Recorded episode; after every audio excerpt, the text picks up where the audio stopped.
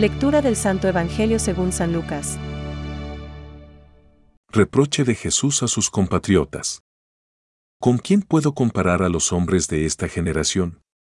¿A quién se parecen? Se parecen a esos muchachos que están sentados en la plaza y se dicen entre ellos. Porque llegó Juan el Bautista, que no come pan ni bebe vino, y ustedes dicen, ha perdido la cabeza. Llegó el Hijo del Hombre, que come y bebe, y dicen, es un glotón y un borracho, amigo de publicanos y pecadores.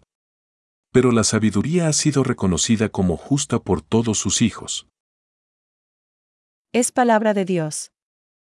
Te alabamos, Señor. Reflexión. ¿Con quién, pues, compararé a los hombres de esta generación? Hoy, Jesús constata la dureza de corazón de la gente de su tiempo, al menos de los fariseos, que están tan seguros de sí mismos que no hay quien les convierta. No se inmutan ni delante de Juan el Bautista, que no comía pan ni bebía vino, y le acusaban de tener un demonio. Ni tampoco se inmutan ante el Hijo del Hombre, que come y bebe, y le acusan de comilón y borracho, es más, de ser amigo de publicanos y pecadores. Detrás de estas acusaciones se esconden su orgullo y soberbia. Nadie les ha de dar lecciones. No aceptan a Dios, sino que se hacen su Dios, un Dios que no les mueva de sus comodidades, privilegios e intereses.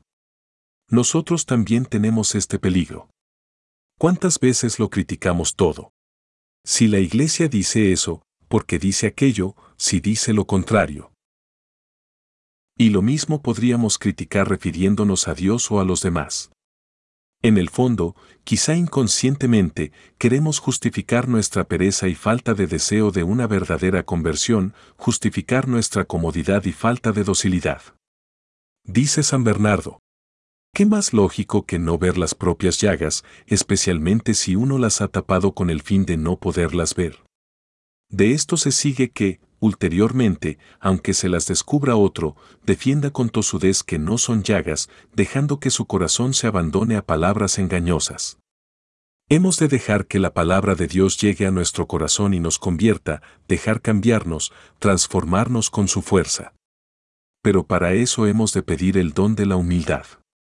Solamente el humilde puede aceptar a Dios, por tanto, dejar que se acerque a nosotros, que como publicanos y pecadores necesitamos que nos cure. Hay de aquel que crea que no necesita al médico. Lo peor para un enfermo es creerse que está sano, porque entonces el mal avanzará y nunca pondrá remedio. Todos estamos enfermos de muerte, y solamente Cristo nos puede salvar, tanto si somos conscientes de ello como si no.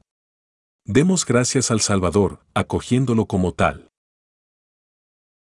Pensamientos para el Evangelio de hoy. No todos pueden percibir la sabiduría en toda su perfección.